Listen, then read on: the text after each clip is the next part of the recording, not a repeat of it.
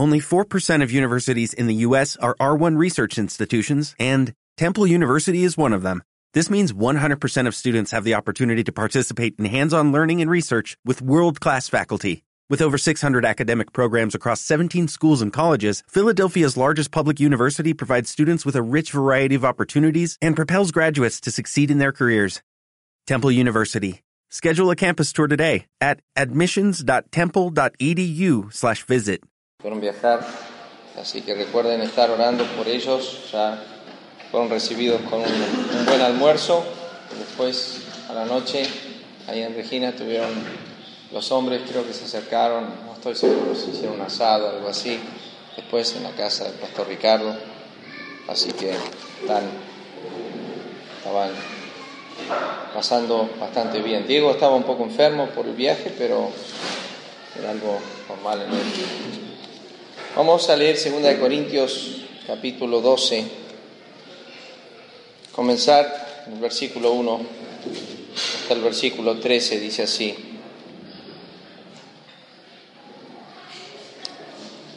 Ciertamente no me conviene gloriarme, pero vendré a las visiones y a las revelaciones del Señor.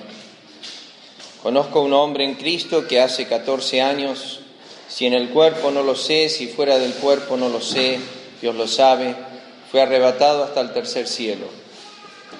Y conozco al tal hombre, si en el cuerpo o fuera del cuerpo no lo sé, Dios lo sabe, que fue arrebatado al paraíso donde oyó palabras inefables que no le es dado al hombre expresar. De tal hombre me gloriaré, pero de mí mismo en nada me gloriaré, sino en mis debilidades. Sin embargo, si quisiera gloriarme no sería insensato, porque diría la verdad, pero lo dejo, para que nadie piense en mí más de lo que en mí ve u oye de mí, y para que la grandeza de las revelaciones no me exaltase desmedidamente, me fue dada un aguijón en mi carne, un mensajero de Satanás que me abofetee, para que no me enaltezca sobremanera. Respecto a lo cual tres veces he rogado al Señor que lo quite de mí. Y me ha dicho, bástate mi gracia, porque mi poder se perfecciona en la debilidad. Por tanto, de buena gana me gloriaré más bien en mis debilidades para, para que repose sobre mí el poder de Cristo. Por lo cual, por amor a Cristo me gozo en las debilidades, en afrentas, en necesidades, en persecuciones, en angustias, porque cuando soy débil, entonces soy fuerte. ¿Me he hecho un necio en gloriarme? Vosotros me obligasteis a ello, pues yo debía ser alabado por vosotros, porque nada he sido menos que aquellos grandes apóstoles aunque nada soy. Con todo, las señales de apóstol han sido hechas entre vosotros en toda paciencia, con señales, prodigios y milagros.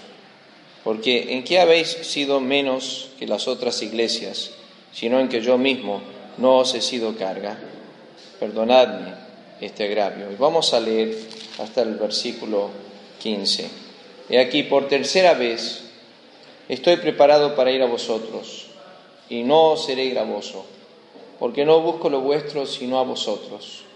Pues no deben atesorar los hijos para los padres, sino los padres para los hijos. Y yo con el mayor placer gastaré lo mío, y aun yo mismo me gastaré del todo, por amor de vuestras almas, aunque amando más, sea amado menos. Vamos a orar.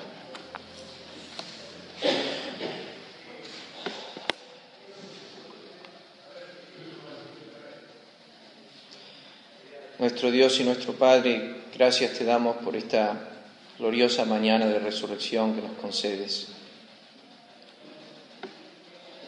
Gracias te damos porque nos has hablado a través de tus obras en aspectos que nosotros desde que nacimos hasta esta hora no, no hemos podido percibir ni comprender.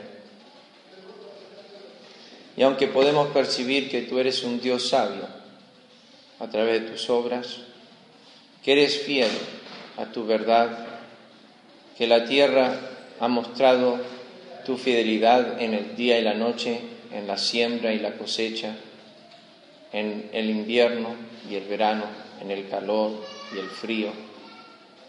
Tú has mostrado tu fidelidad. Pero sabemos, oh Dios eterno, que no conocemos esa profundidad o esa altura, esa longitud o esa anchura de esta fidelidad. Sabemos, oh Dios, que no percibimos la inmensidad, la profundidad o la altura, la longitud o la anchura de esta ciencia, de esta sabiduría que se expresa en tus obras. Más aún en nosotros mismos no lo podemos percibir. Pero sí nos has mostrado que eres sabio, nos has mostrado tu misericordia, tus misericordias esas misericordias que son para con todos, esa bondad que es para con todos, que tú manifiestas tus bienes, tu provisión, que no te dejas sin testimonio a los hijos de los hombres. En esta mañana nuestro Dios es innumerable las manifestaciones que nos has mostrado en el silencio de tus obras. En, el, en la pequeña frase de Génesis 1, sea la luz cómo has iluminado, no solamente con el sol, sino también con tus obras. Has brillado, has manifestado a través de lo visible al invisible. En la pequeña frase sea la luz. Los hombres no pueden negar el testimonio de tus obras. Desean así hacerlo, pero nuestro Dios no tiene excusa. Nos acercamos a ti esta mañana porque nosotros necesitamos recibir y entender. Necesitamos en esta mañana que tú inclines nuestro corazón. El salmista que tanto amaba tu ley clamó para que su corazón sea inclinado y eso necesitamos esta mañana. Pedimos, Padre, que tú puedas bendecir tu palabra, inclinar nuestros corazones, abrir los ojos de nuestro entendimiento Rogamos por eh, Diego, Mar y Martín, Regina, que tú los bendigas y que puedas bendecir tu palabra enseñada allí esta mañana y a los hermanos ahí. Que puedan serte bendición y también ser bendecidos por los hermanos allí. Gracias te damos, oh Dios, por esta gloriosa mañana una vez más. Pedimos tu bendición en el nombre de Cristo. Amén.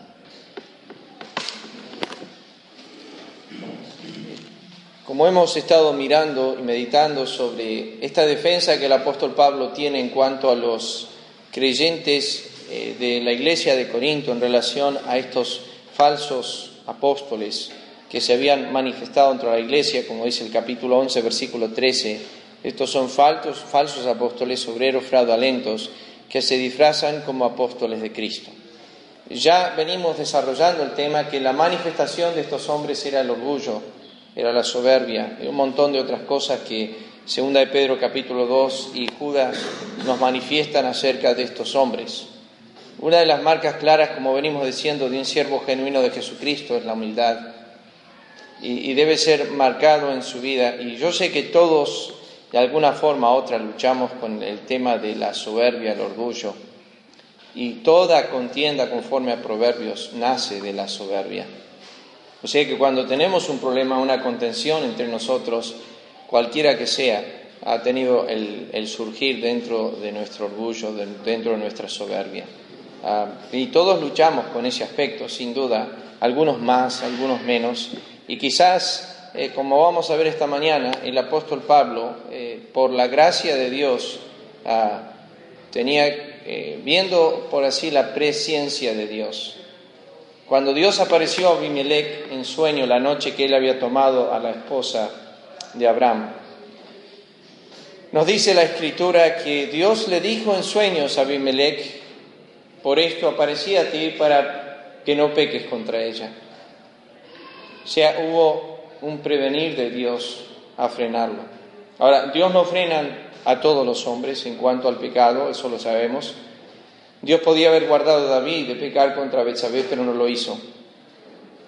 a veces también Dios permite que nosotros bajemos a la basura de nuestro corazón y su perversión y su corrupción para, para que se magnifique la gracia de Dios en nuestra vida, su misericordia, y, podamos en esa ocasión alabarlo en una forma mayor. Eh, Dios permite muchas veces nuestras caídas para que nosotros veamos cuán grande es Él. Uh, a veces Él nos anuncia que vamos a caer, como hizo con Pedro. Eh, me vas a negar tres veces. Y, y sucede. Eh, a veces nos dice que si no oramos vamos a entrar en tentación. Yo no sé por qué nos creemos más sabios que el Señor en esto, pero a veces hay creyentes que caen y después dicen, me sorprendí, no sé, pero podemos ir hacia atrás a nuestras vidas y ver que hemos dejado de orar, dejado de leer, dejado de buscar al Señor. Y, después tenemos todas estas caídas y estos fracasos. Y el Señor ya nos ha dicho que la carne es débil.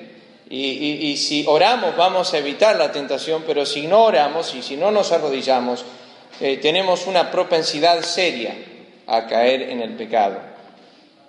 Y aquí observamos este, este peligro que surge en, las dádivas y los dones de Dios.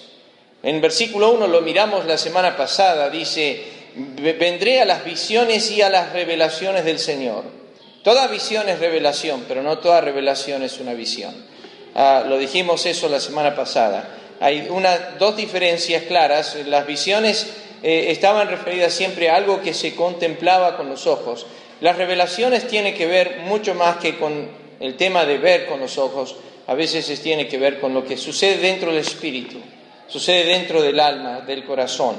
El apóstol Pablo, declarado, sea manifiesto, escrito en el libro de Hechos, nos expresa al menos, eh, y juntando con esta de 2 Corintios 12, siete visiones. No vamos a volver a ellas.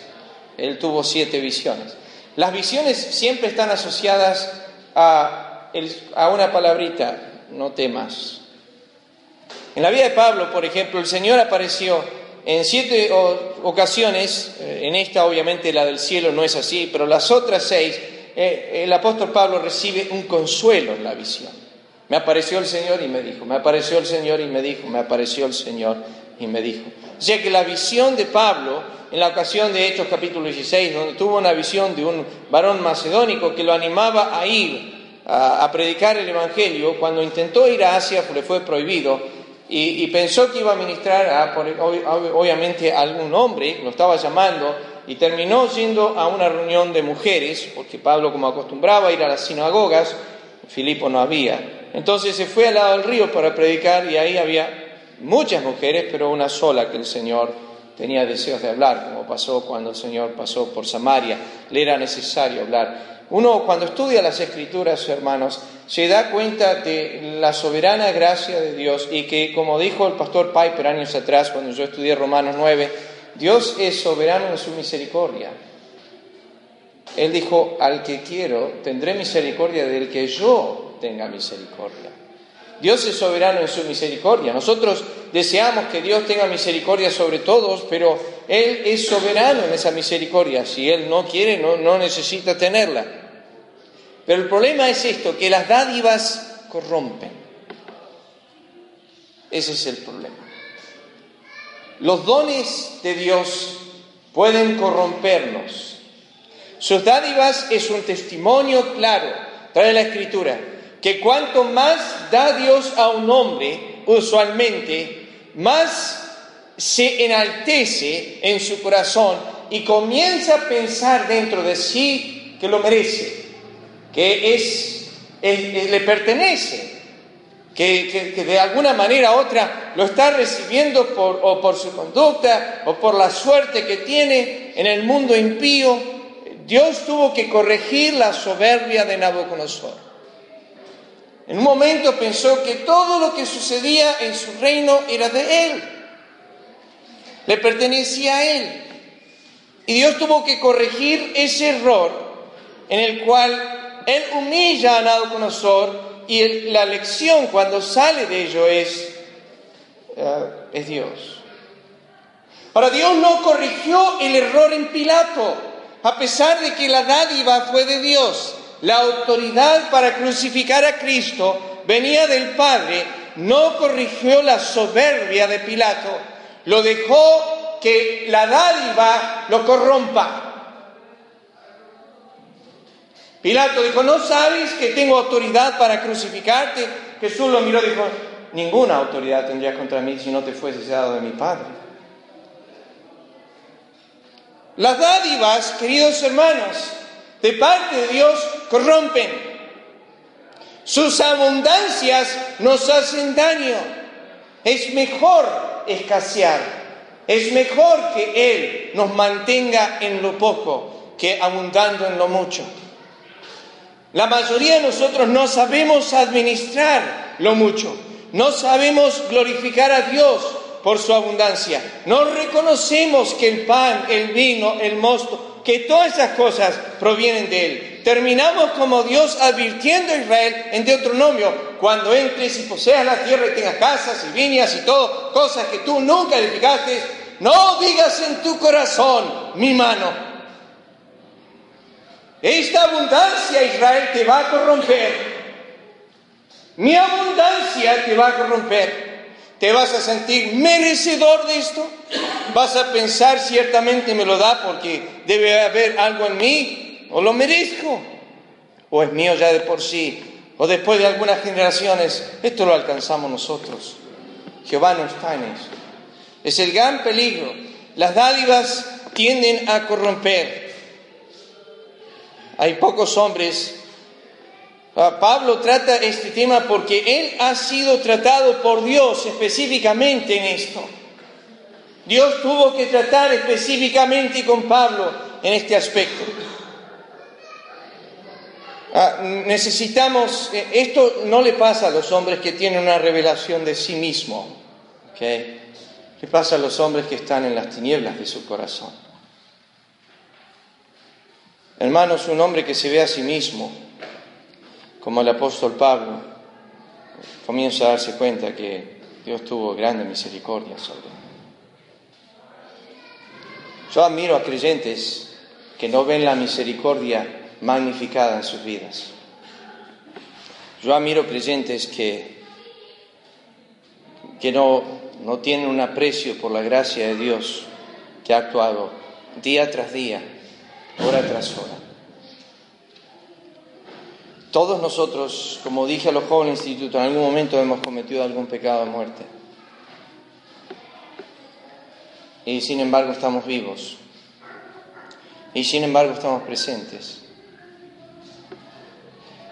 Y, y Jehová no nos ha marcado, Salmo 130, conforme a nuestros pecados. Él no ha estado haciendo la lista. Si Dios tendría que llamar la atención cada vez que pecamos, entonces estaríamos oyendo su voz cada minuto, 24 horas al día. Algo similar a esto, pecaste, pecaste, pecaste, pecaste, pecaste, pecaste, pecaste. Estaríamos, ya está, basta Señor.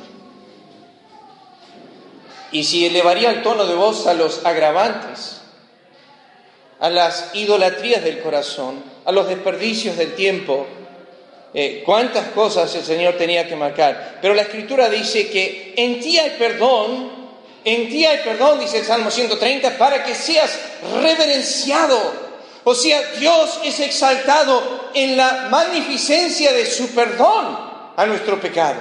Nosotros contemplamos un Dios de gracia. ¿Qué Dios, dijo Miqueas, capítulo 7? ¿Qué Dios como tú que perdona la iniquidad?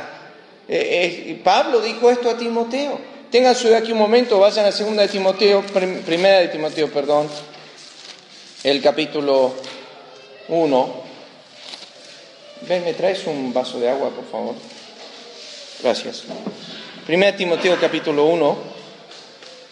Pablo refiere aquí, versículo 12, comienza a dar su testimonio, dice, doy gracias al que me fortaleció a Cristo Jesús nuestro Señor, que me tuvo por fiel poniéndome en el ministerio habiendo yo sido antes blasfemo, perseguidor e injuriador. Ahora si leen el testimonio de Pablo Filipenses capítulo 3, no, no dice esto. Él dice en la ley fui irreprensible y tiene una lista linda de cosas que dice acerca de sí mismo. Pero a través de los años, el Señor fue mostrándole a Pablo lo que él vio. Ezequiel capítulo 16. Y sabes que a medida que vas creciendo en el Señor, la revelación no solamente es de Él, sino de ti. Y es, asusta, te hace temblar lo que el Señor ya sabía de antes y que nunca te dijo. Eso te asusta. Cuando, cuando el Señor, eh, gracias. Pablo dice aquí en versículo 13, habiendo yo sido antes blasfemo, perseguidor, injuriador, mas fui recibido a misericordia. Versículo 16. Por eso, por esto fui recibido a misericordia, para que Jesucristo mostrase en mí el primero toda su clemencia, para ejemplo de los que habían de creer en él para vida eterna. Todos aquí se han conocido a Cristo, y hablo de los que tienen entendimiento de esto. Sabemos que somos simplemente ejemplos de su misericordia, nada más, no hay otra cosa.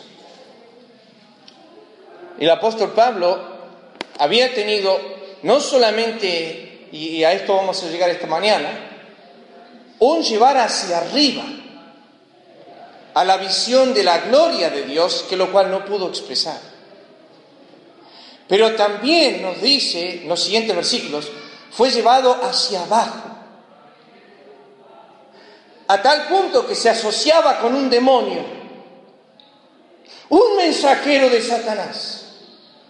Y fue de la altura de gloria a la bajeza misma del infierno, para que Dios mostrase a su siervo cómo es. La diferencia que hay entre Dios y nosotros, a pesar de que somos siervos. Y que queramos en esa admiración. Ahora, yo he hablado años atrás y estos tiempos he mencionado a un predicador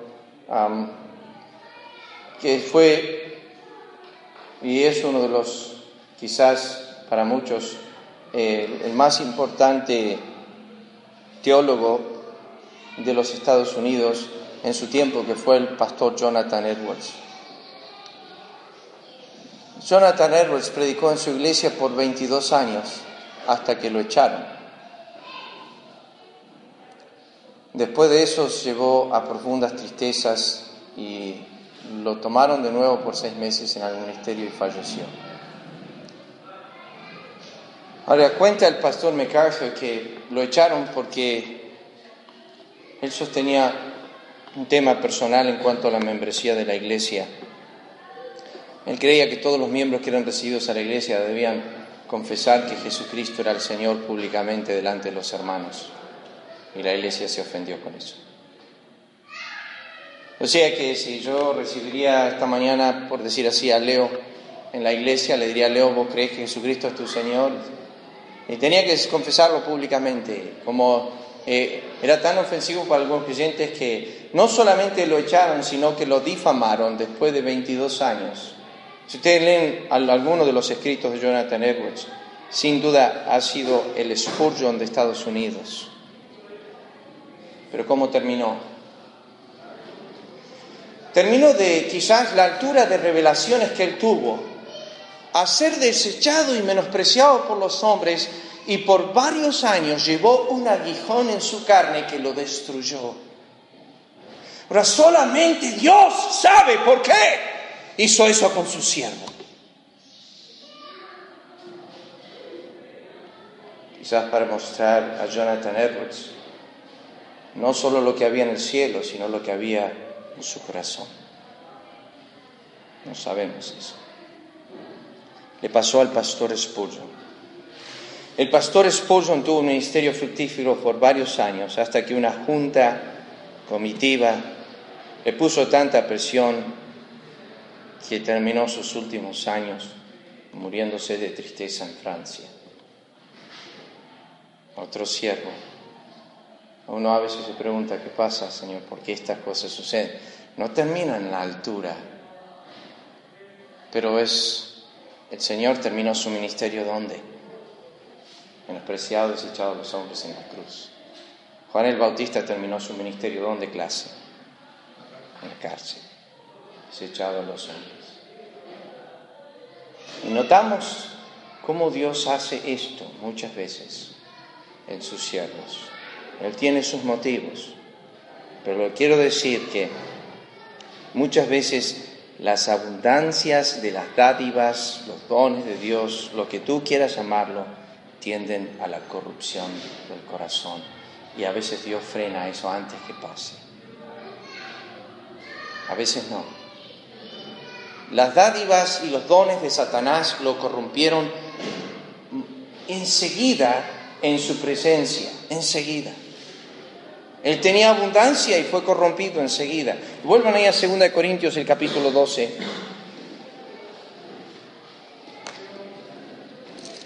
Segunda Corintios capítulo 12.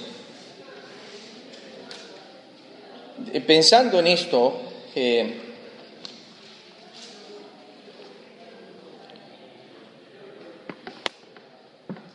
yo quiero remarcar algunas cosas esta mañana sobre introduciendo quizás yo sé que va a llevar varios domingos tratar este tema, pero desde el versículo 5 ah, quiero continuar el tema de las revelaciones. Pero sí quiero decirles que es notorio que en el pasaje que, en estos 12 versículos que leemos acerca de Pablo, ah, él nos lleva a dos aspectos que no sabemos mucho.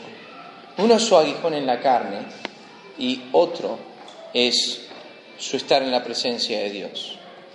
Ya lo dijimos la semana pasada, versículo 4, él dice, estuve ahí y oí cosas inefables y que no les dado al hombre expresar. O sea que no hubo otro apóstol, como ya dijimos, solamente el apóstol Juan, más en el año 90, en el libro de Apocalipsis, que él tiene este ascenso a la presencia de Cristo, a la presencia de la gloria de Dios. Antiguo Testamento tenemos a Moisés, tenemos al profeta Ezequías, tenemos al profeta Isaías, teniendo quizás este acercamiento, pero no el ascenso a la presencia de Dios propiamente. Pablo fue único en cuanto a esto y a causa de, él dice, a causa de estas revelaciones, a causa de estas visiones y a causa de estas revelaciones, Dios tuvo que hacer algo en mí. Dios tuvo que hacer algo en mí. ¿Por qué? Porque Dios conoce nuestros corazones y sabe cómo somos. El problema es que nosotros no conocemos nuestros corazones. Pensamos que sí, pero no. Y en el versículo 5, el apóstol Pablo, eh, y quiero que entender y hacerles entender que las revelaciones de Pablo iban desde la altura de los cielos eh, en cuanto a haber ascendido a gloria pero él era uno de los pocos apóstoles, si no el único, a quien se le reveló el misterio de la iglesia. Él dice eso en Efesios. Voy a decirles que las 13 o 14 epístolas que él escribe, él las recibe, como él dijo en 1 Corintios 11, lo que os digo lo recibí del Señor.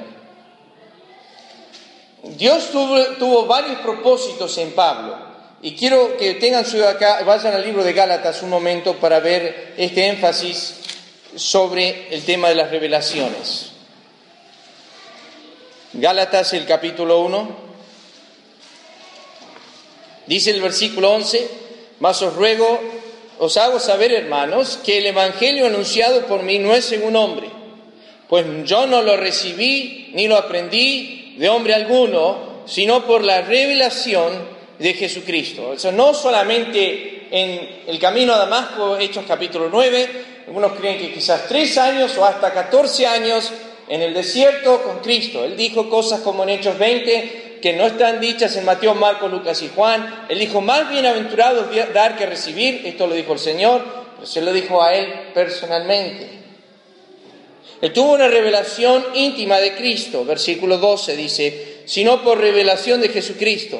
Pero eso era la revelación directa de Cristo, o sea, Cristo hablando con él, es el camino de Maús, es, el, por decir así, el Lucas 24 de Pablo, donde por un tiempo indefinido caminó juntamente con Cristo y su maestro personal fue Jesucristo. Fue una revelación directa de Cristo.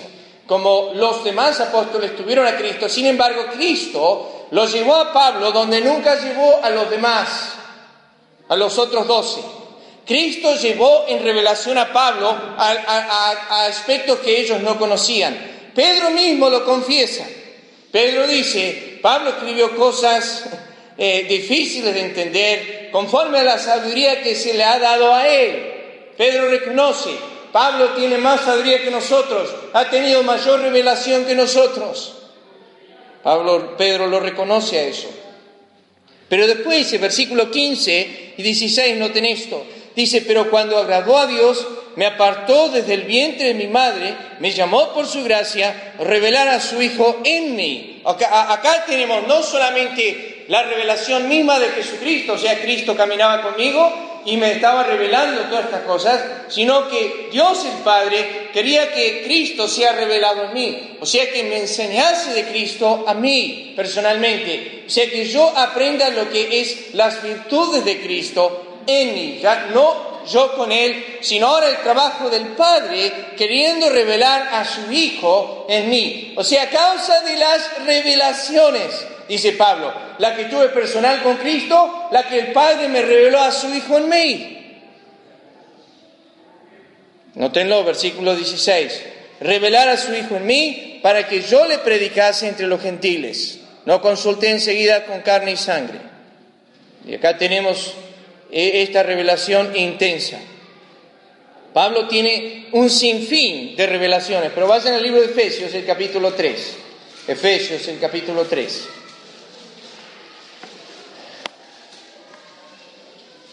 Dice versículo 1, por esta causa yo Pablo, prisionero de, de, Cristo Jesús, por vosotros los gentiles, si es que habéis oído de la administración de la gracia de Dios que me fue dada para con vosotros, que por revelación me fue declarado el misterio, como antes lo he escrito brevemente. Toda la epístola de la carta a los romanos. Escuchen, hermanos, ustedes lean a Juan si quieren, o lean a Pedro si quieren, o lean a Lucas si quieren, lean al que quieran. Ninguno escribió del Evangelio y su doctrina como Pablo. El tema de las profundidades de la gracia del Evangelio y esa revelación, él no meramente conoció a Cristo, sino que le fue dado a revelado el mensaje profundo de la cruz, el cual él expone en la carta a los romanos en una forma extensa va a profundidades que nosotros, eh, aún enseñándolas, nunca vamos a entender o comprender. Y sin embargo, Él dice que a Él se le dio. Versículo 3, versículo 4, dice, leyendo lo cual podéis entender cuál sea mi conocimiento en el misterio de Cristo, misterio que en otras generaciones no se ha dado a conocer a los hijos de los hombres, como ahora es revelado por sus santos apóstoles y profetas por el Espíritu. Versículo 8, a mí, que soy menos que el más pequeño de todos los santos, me fue dada esta gracia de anunciar entre los gentiles el Evangelio de las inescrutables riquezas de Cristo. Y es singular.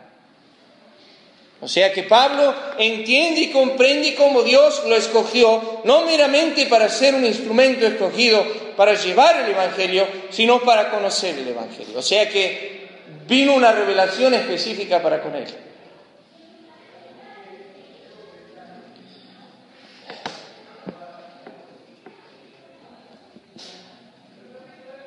Ahora quiero decir esto, hermanos. Lo he dicho otras veces, pero hay que volver a repetirlo. Ni las dádivas de Dios, ni los dones de Dios, ni las revelaciones de Dios santifican la carne, la corrompen.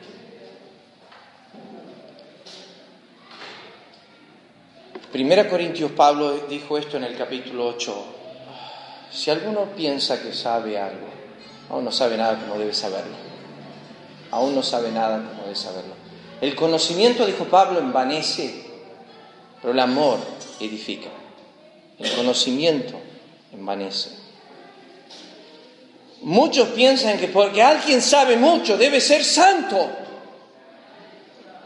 Alguien conoce mucho las escrituras o la Biblia, debe, debe ser un hombre santo. No puede ser que Dios el Espíritu dé revelación a un hombre y que eso no lo haga, no lo haga el santo.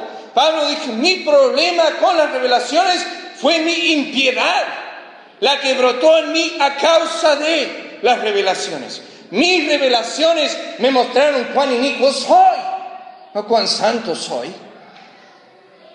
Yo me di cuenta qué basura que soy con tanto conocimiento, con tanta visión, con tanta revelación. O sea que Dios tenía que ser doble la obra en Pablo. Tenía que revelar a su Hijo en él, pero revelar a Pablo también.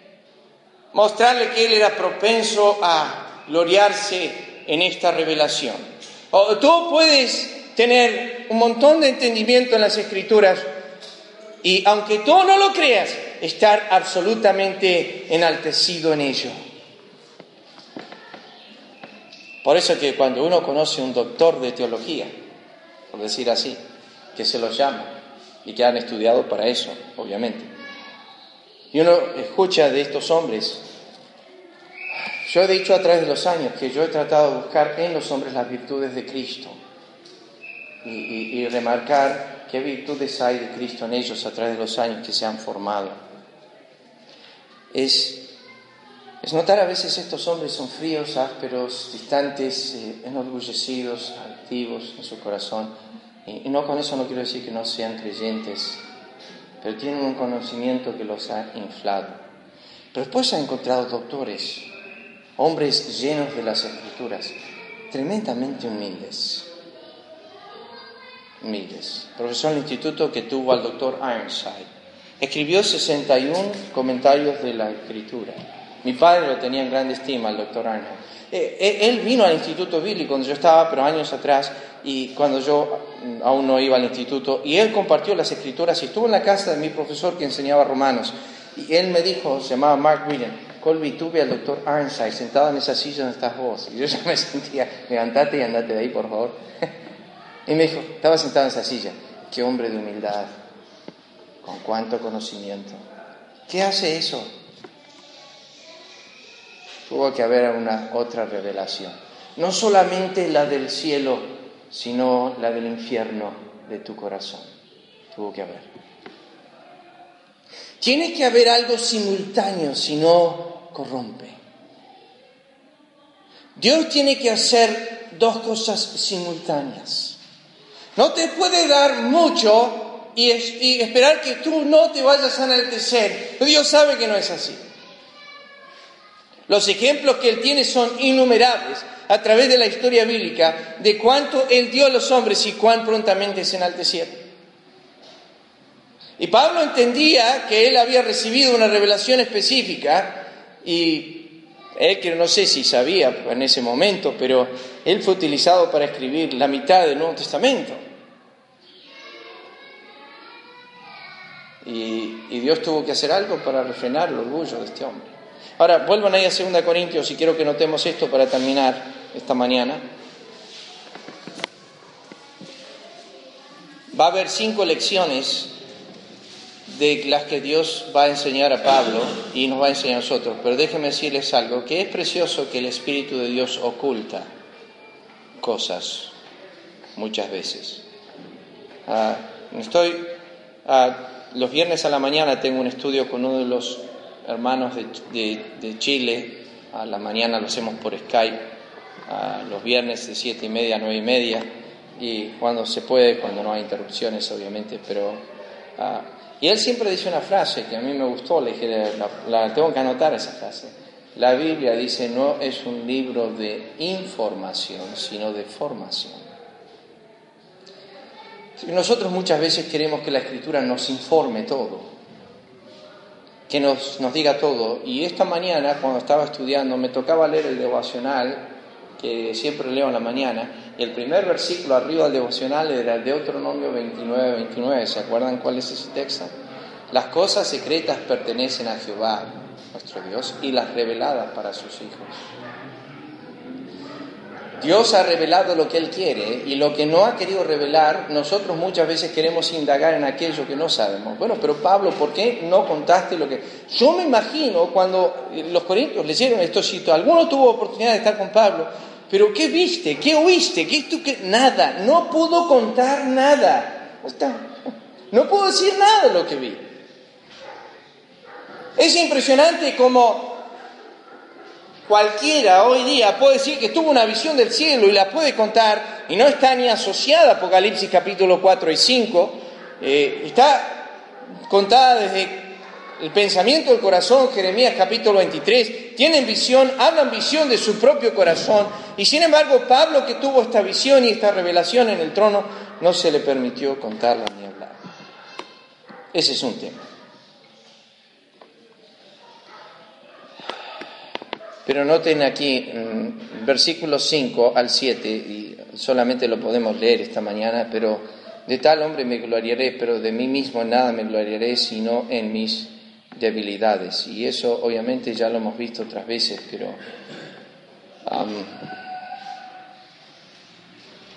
no ayuda a la iglesia a tener un pastor que solo habla de sus debilidades, ¿no les parece?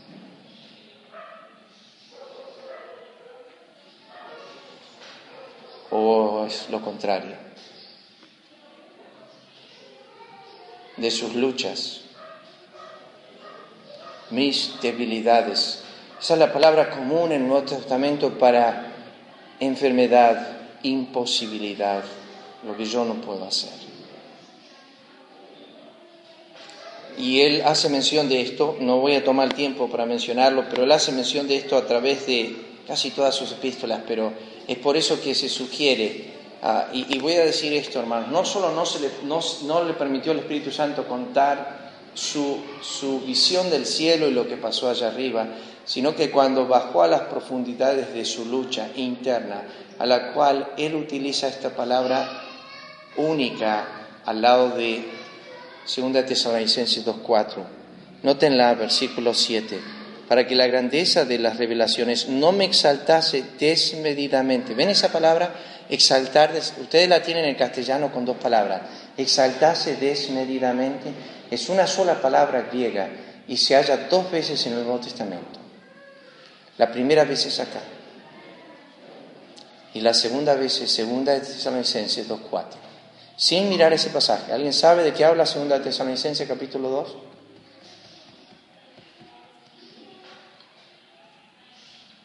Es el pasaje que habla del anticristo, donde Pablo dice que está por aparecer. El versículo 4 dice que Él es el que se sienta en el lugar de Dios y se hace pasar por Dios y se exalta como Dios. Eso es la misma palabra griega, exaltar desmedidamente.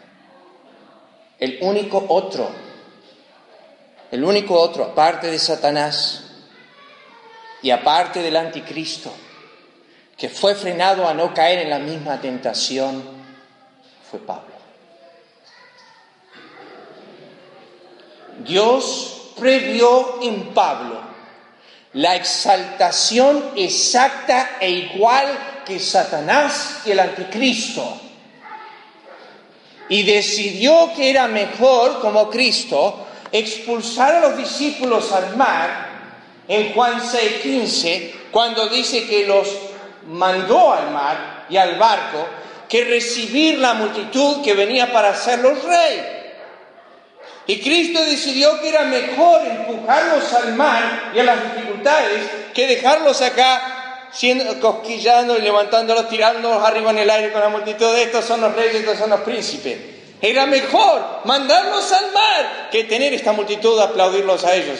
¿Saben cómo se les hubiese hinchado la cabeza? Porque ya venían luchando con quién es el mayor de nosotros. Ahora tenían esta multitud, lo único que hicieron ellos, agarrar canastos y repartir el pan a los cinco mil y los peces, y sin embargo vino la multitud para hacerlos reyes, para elevarlos, para exaltarlos, en una manera desmedida. Sin embargo, el Espíritu de Dios utiliza esta palabra solamente para el anticristo y para Satanás en el trono. O sea que Pablo estaba en un peligro muy grande que la abundancia de las revelaciones le hagan caer en el mismo pecado que Satanás y el anticristo. pero lo peor de todo es que Dios lo frenó porque estaba en Pablo, hermanos. Estaba en Pablo. No es algo que iba a venir de afuera, es algo que tenía adentro y que no se había presentado la tierra fértil aún. Él no podía exaltarse desmedidamente en ser llamado un hijo de Cristo. Él iba a ser exaltado desmedidamente cuando de repente a él se le diese la revelación del misterio oculto en Dios desde los siglos antes de la fundación del mundo. A él se. Él fue el único que escribe profundamente en cuanto a la elección de la iglesia antes de la fundación del mundo. Y entonces a él, con tanta revelación, no se le presentó oportunidad siendo llamado un hijo, pero Dios empezó a castigar a este hombre profundamente para que no se exaltase a la medida de Satanás y a la medida del anticristo.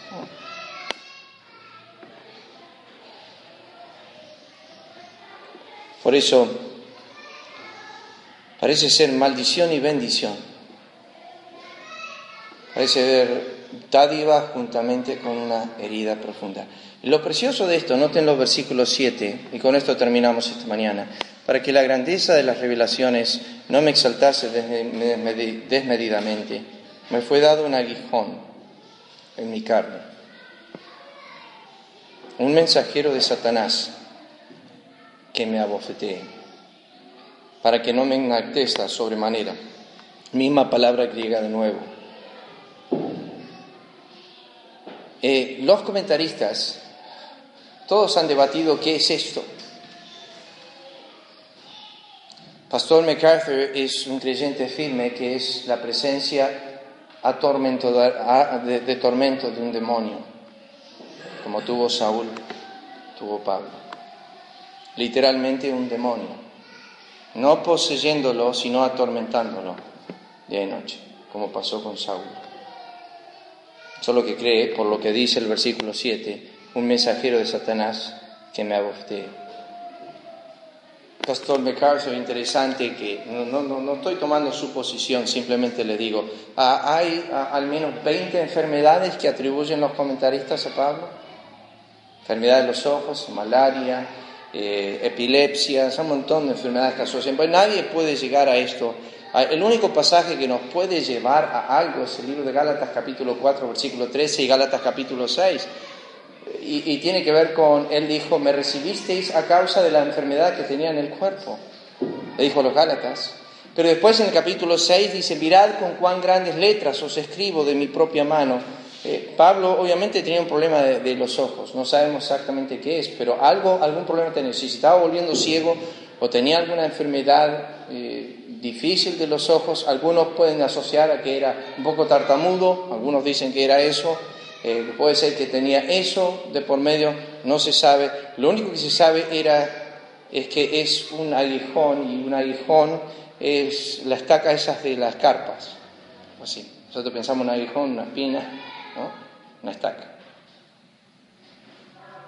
El sentir de él en su carne era que esto era una estaca, era doloroso en extremo.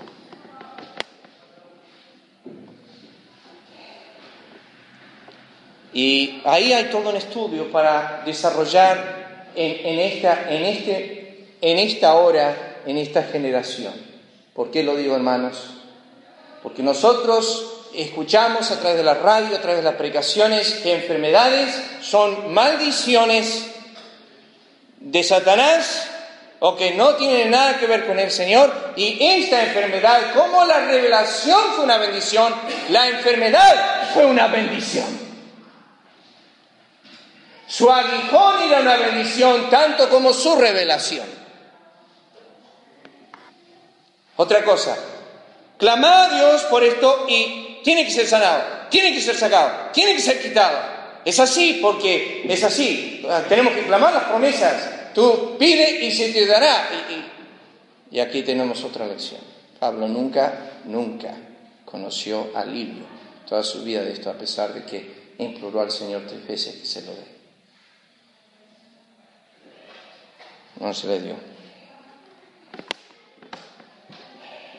Dios dijo que dejaría naciones para que sean espinas en los costados por la desobediencia. Eso lo entiendo.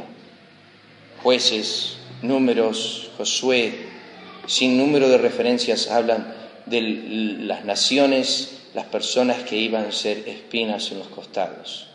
Quizás tienes alguna, o quizás tú eres alguna para alguien. No lo olvides a eso. Quizás tú eres una espina para alguien o alguien es una espina para vos.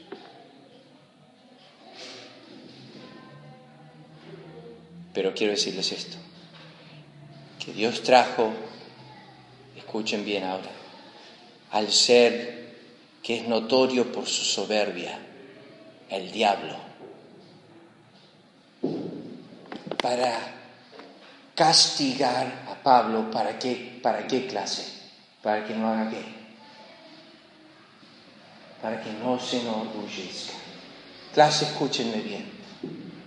Dios utilizó el ser más soberbio para humillar a Pablo, para que no se enorgullezca. Escúchenme bien, clase. Él no trajo a un ser humilde, para producir humildad. Él trajo el ser más orgulloso del universo para producir humildad en Pablo. Si el diablo hubiese tenido su sentir en él, lo hubiese corrompido con orgullo. Pero Dios tomó a Pablo, a Satanás y le dijo, ve y manténlo humilde. No, no, no entendés, yo no hago ese trabajo, pero vas a hacerlo.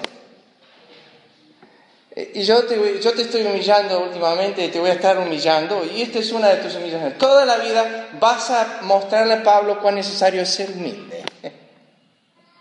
Y me imagino la conversación Satanás no, no, no entendés. Yo soy más orgulloso, por eso te escogí a vos.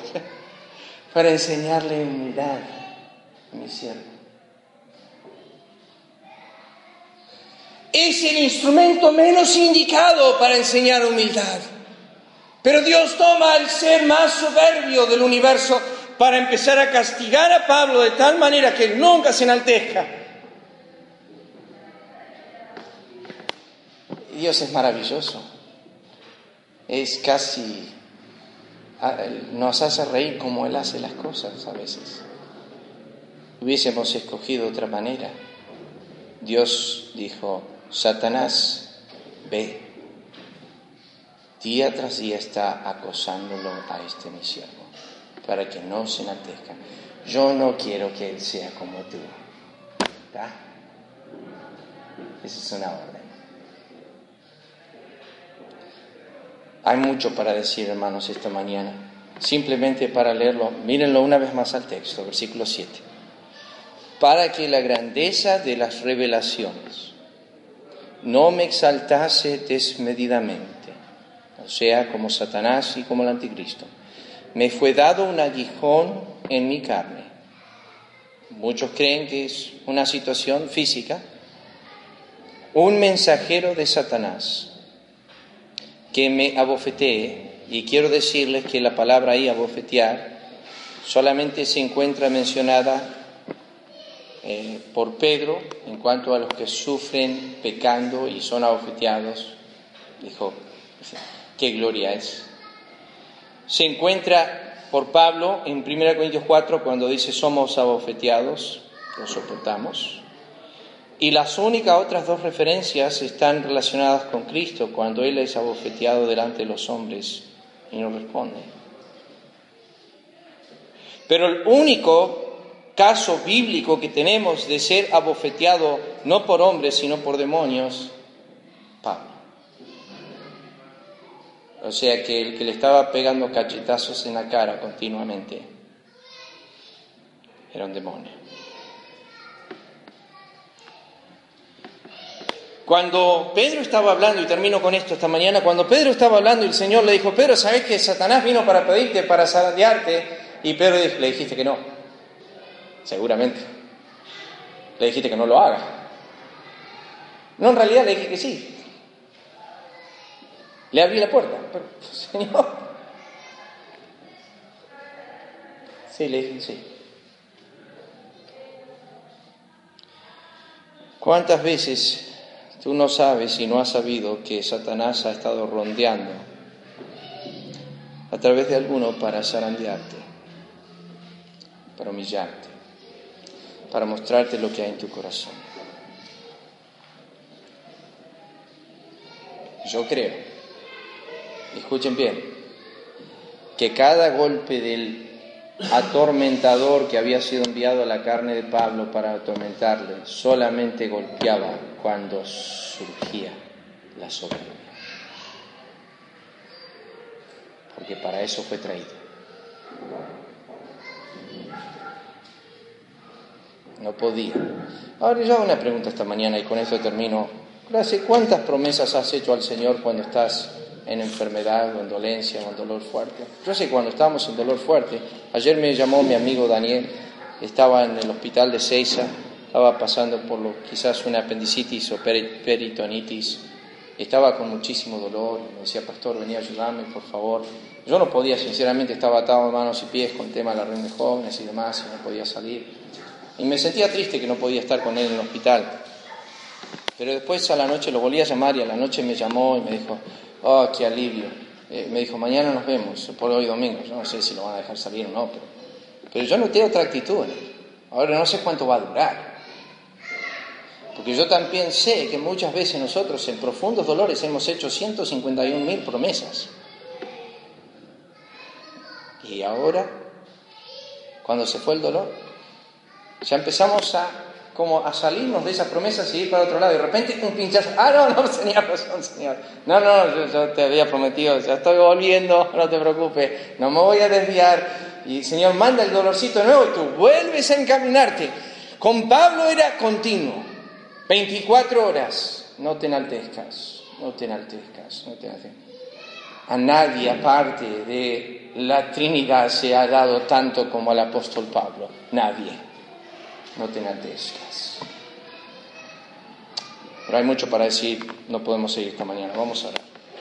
Padre eterno, pedimos que tú nos ayudes a entender este mensaje tan glorioso de Pablo, que desde la altura de los cielos nos habla acerca de la presencia demoníaca en su vida.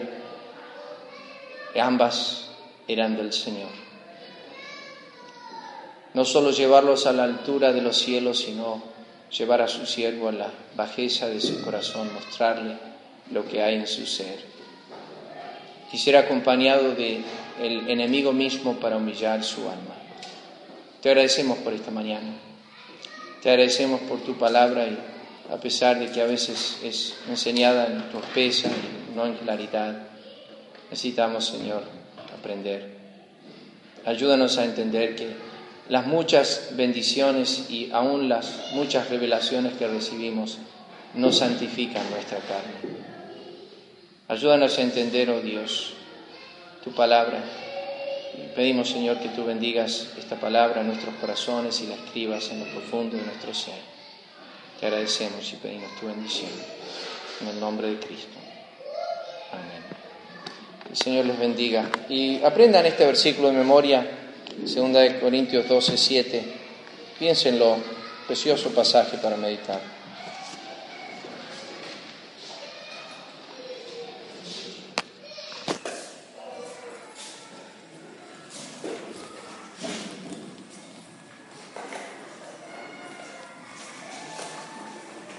En Sherwin Williams somos tu compa, tu pana, tu socio, pero sobre todo somos tu aliado, con más de 6.000 representantes para atenderte en tu idioma y beneficios para contratistas que encontrarás en aliadopro.com. En Sherwin Williams somos el aliado del PRO.